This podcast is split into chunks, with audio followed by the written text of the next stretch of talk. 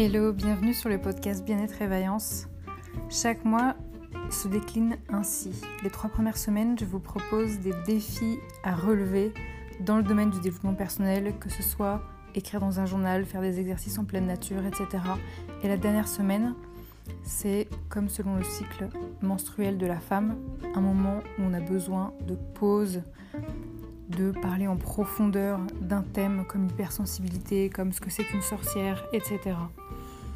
Vous pouvez me retrouver sur mon site Bien-être et Vaillance où je propose des séances dans le domaine du bien-être, des soins énergétiques, des thèmes numérologiques, etc.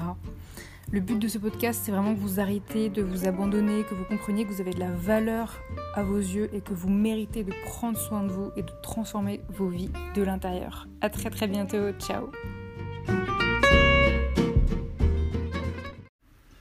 Hello, bonjour à toutes, j'espère que vous allez bien.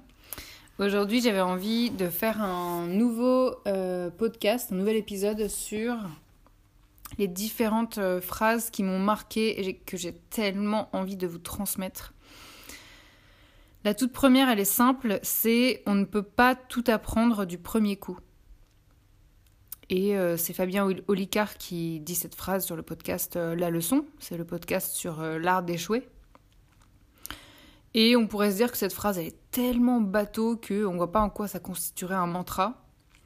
Et en fait, elle est vitale qu'on se la rappelle tous les jours. On ne peut pas tout apprendre du premier coup.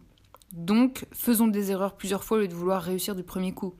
C'est-à-dire qu'on ne peut pas réussir notre couple du premier coup. On ne peut pas réussir euh, notre première création d'entreprise du premier coup, être le meilleur salarié du jour au lendemain, etc. C'est tellement normal d'échouer pour apprendre. C'est tellement banal. Donc ça, c'était quelque chose que j'avais envie de, de vous transmettre. Il y a une autre phrase que je trouve intéressante qui est la réalité n'est pas une fatalité. Ça, c'est sur le podcast euh, Métamorphose. Euh, où en fait, ça signifie quoi? Ça signifie que votre réalité, là maintenant tout de suite, euh, de votre vie actuelle, elle va pas durer comme ça jusqu'à la fin de vos jours. C'est juste que là, vous avez un, voire plusieurs problèmes qui sont concrets dans votre vie, qui ne sont pas irréversibles.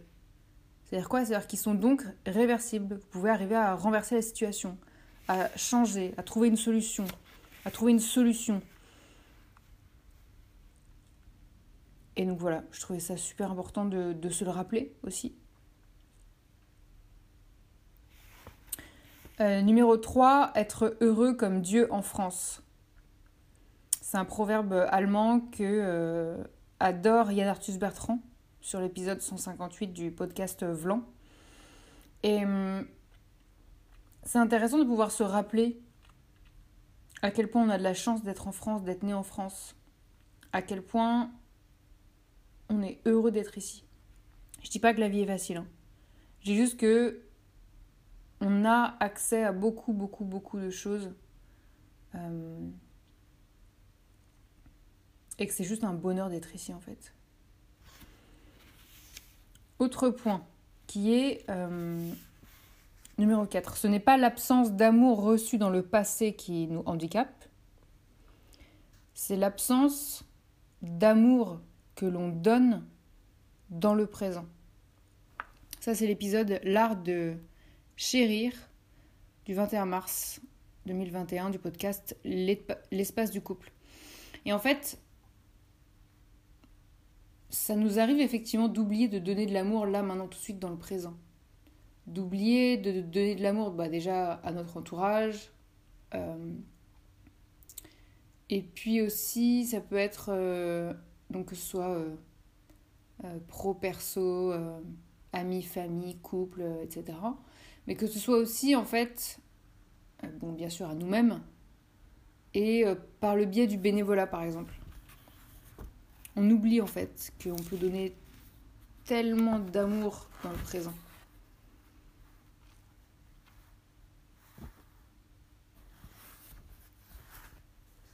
Ensuite, il y a le cinquième, qui est tu crois souffler une flamme, mais c'est la braise que tu attises. Et ça, c'est dit par Ariane dans le dessin animé qui s'appelle euh, Icar sur la mythologie grecque. Et euh, ça veut dire, bah, vous croyez éteindre le feu, Vous croyez m'éteindre moi, alors que vous ne faites que euh, raviver ce feu.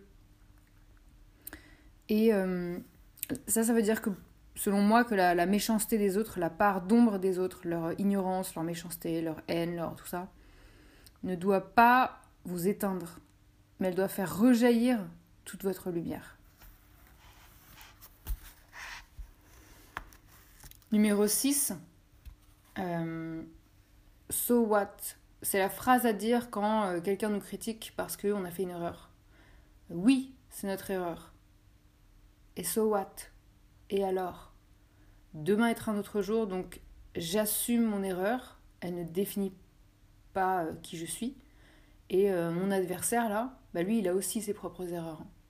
Il ne veut pas forcément l'admettre sur le moment, mais il a aussi ses propres erreurs. Et alors? C'est Salma Hayek qui est relayée par euh, Lisa Bilieu sur euh, Instagram. Numéro 7. Les hommes font des projets et Dieu sourit. En fait, ça veut dire que peu importe ce qu'on fait, on ne peut pas contrôler la vie, on ne peut pas contrôler nos échecs et, et tous nos succès. Et. Hum, nos échecs, de toute façon, ils sont là pour nous faire progresser ou simplement pour expérimenter. Donc on a beau faire tous les projets de la Terre, Dieu il sourit parce que il sait qu'on ne pourra pas tout réussir quoi, c'est on pourra pas tout mettre en œuvre, on pourra pas tout contrôler, c'est pas possible. Et c'est OK. C'est Daniel Lévy qui a dit ça et c'est cité par Gad Elmaleh dans une interview qui est réalisée euh, par David Laroche. On met toute une vie pour réussir du jour au lendemain. Ça, c'est Coluche, qui est cité par Gad Elmaleh, euh, toujours interviewé par euh, David Laroche. C'est-à-dire qu'en fait, personne ne réussit du jour au lendemain. Déjà, il y a très peu de success stories où c'est du jour au lendemain, quoi.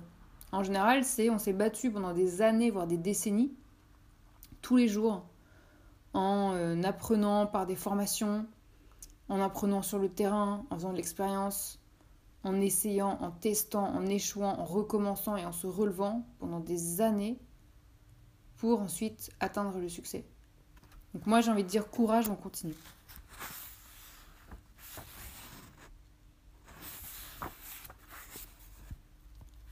Là je crois que je suis à la numéro 9. L'homme doit s'envisager comme son point de départ et non pas comme son propre but.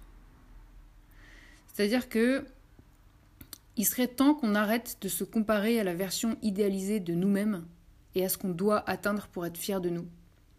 Mais au contraire, qu'on se rende compte qu'on est un champ des possibles, une source d'énergie, de vitalité, de créativité, de santé, de bonheur, de dons, et qu'on parte de nous pour aller ailleurs.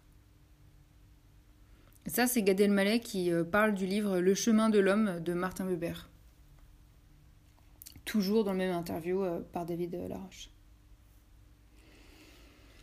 Numéro 10, un manager qui est exigeant avec vous vous fait 100% confiance. Ça, c'est moi qui ai euh, inventé cette phrase et je vais vous l'expliquer.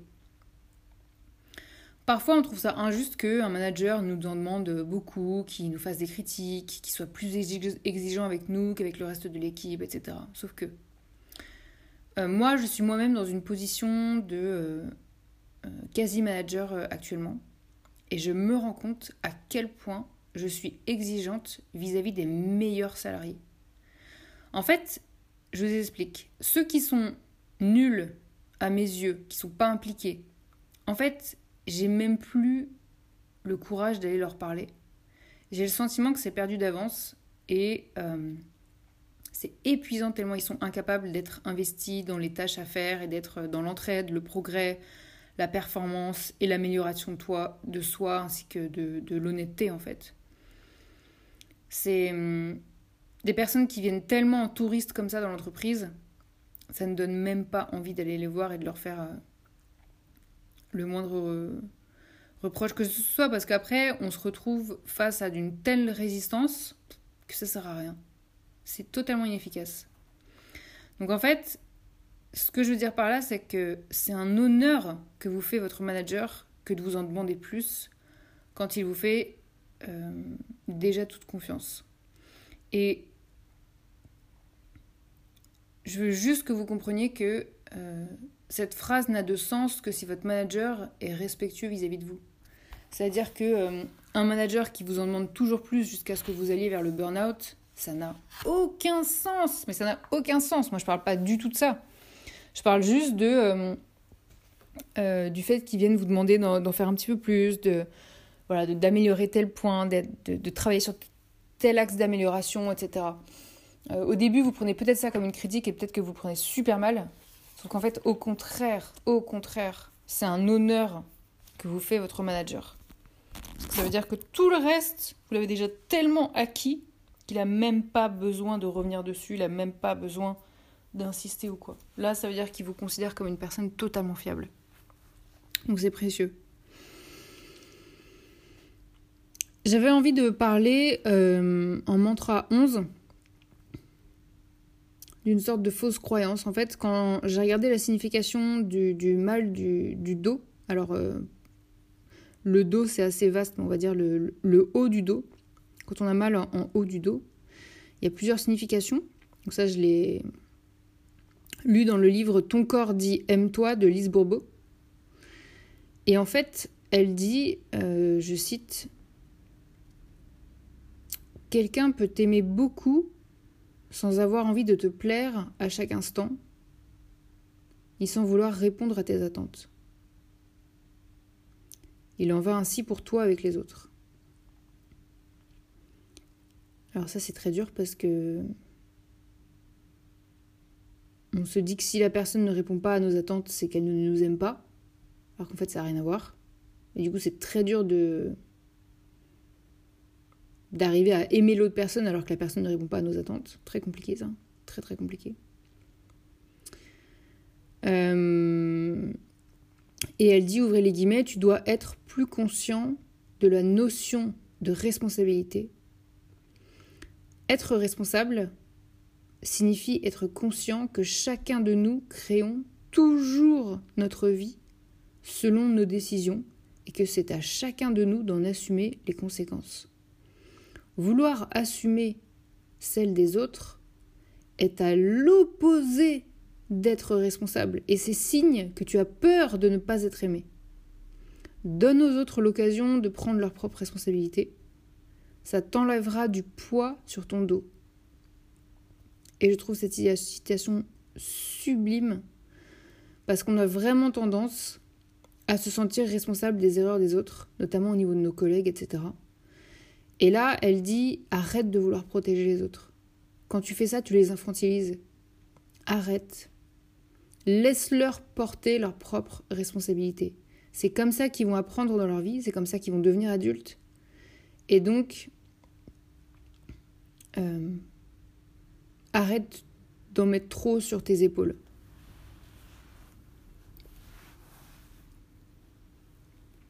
Et une fausse croyance numéro 2, je crois qu'on en est au mantra 12. Euh, c'est la définition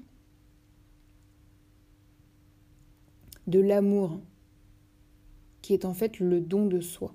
Je vais expliquer.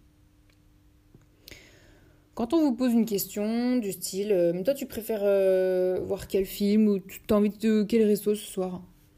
Et que vous répondez Bah, franchement, comme tu veux. Hein.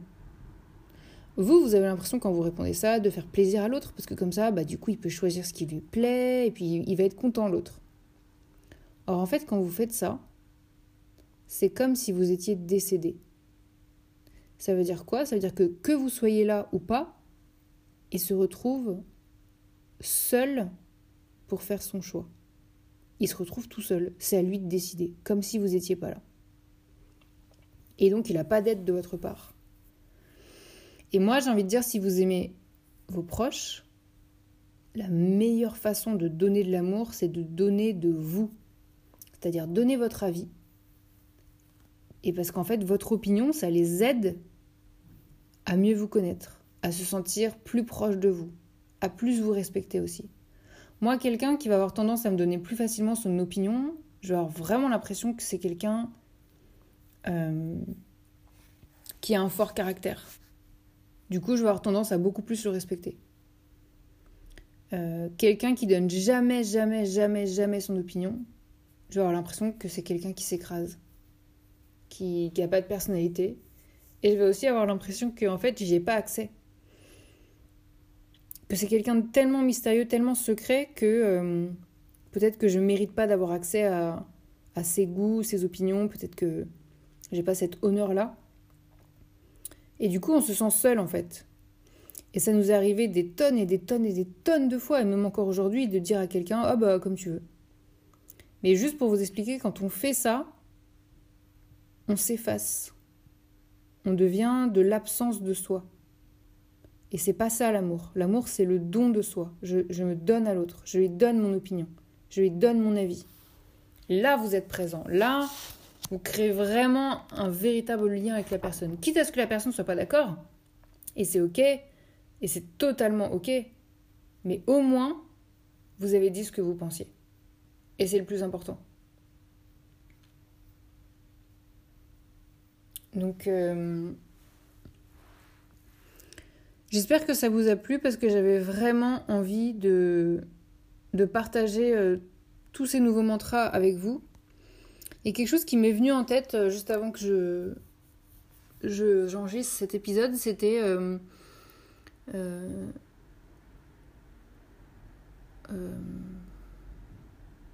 j'ai le sentiment que on n'a pas besoin d'avoir physiquement eu des enfants pour se sentir maman.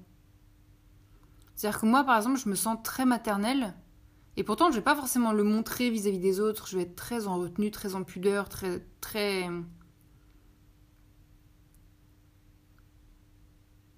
Mais pourtant, je, sens que je suis déjà une petite maman en moi.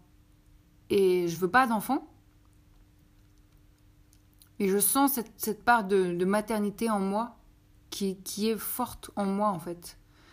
Et j'ai hésité à, dire ça à voix haute parce que je me suis dit, bah non, quand même, euh, euh, les vraies mamans qui ont vraiment eu des enfants, elles, elles savent ce que c'est que d'accoucher, elles savent ce que c'est que d'éduquer un enfant, de, se sacrifier pour son enfant, etc. Donc elles, elles savent ce que c'est que d'être mère. Donc peut-être que j'ai pas le droit de, clamer que euh, qu'on peut se considérer être maman sans avoir d'enfant. Mais en fait, j'avais envie qu'on s'autorise à peut-être pas forcément à se sentir mère si c'est trop direct, mais au moins qu'on se sente pleinement maternelle en soi c'est quelque chose qui est en nous en fait, qu'on ressent, qu'on n'ose pas forcément dire, mais qui, qui est là, qui est présent. Donc voilà, j'avais juste envie de dire ça parce que euh, c'est vrai que dans, dans, le monde actuel dans lequel on vit, il y a beaucoup de personnes qui du coup refusent d'avoir des enfants par conviction écologique, parce que bah, juste il n'y aura plus assez de, de nourriture ou d'électricité ou de, conditions de vie agréables pour eux, ou d'air. Euh, d'air euh, normal à respirer. Et ça ne nous empêche pas de sentir en nous qu'on est euh, un père, une mère, qu'on est paternel, maternel. On peut avoir ça très fort en nous. Et ça peut nous pousser à l'être vis-à-vis d'autres personnes. Je sais qu'il y en a qui vont du coup bah, avoir des animaux de compagnie et, créer un lien formidable avec ces animaux. Parce que ils ont, euh, ils ont une quantité d'amour en eux qu'ils ont absolument envie de partager en fait. Donc voilà, bah écoutez, je vous souhaite une super semaine et je vous dis à très très bientôt. Ciao ciao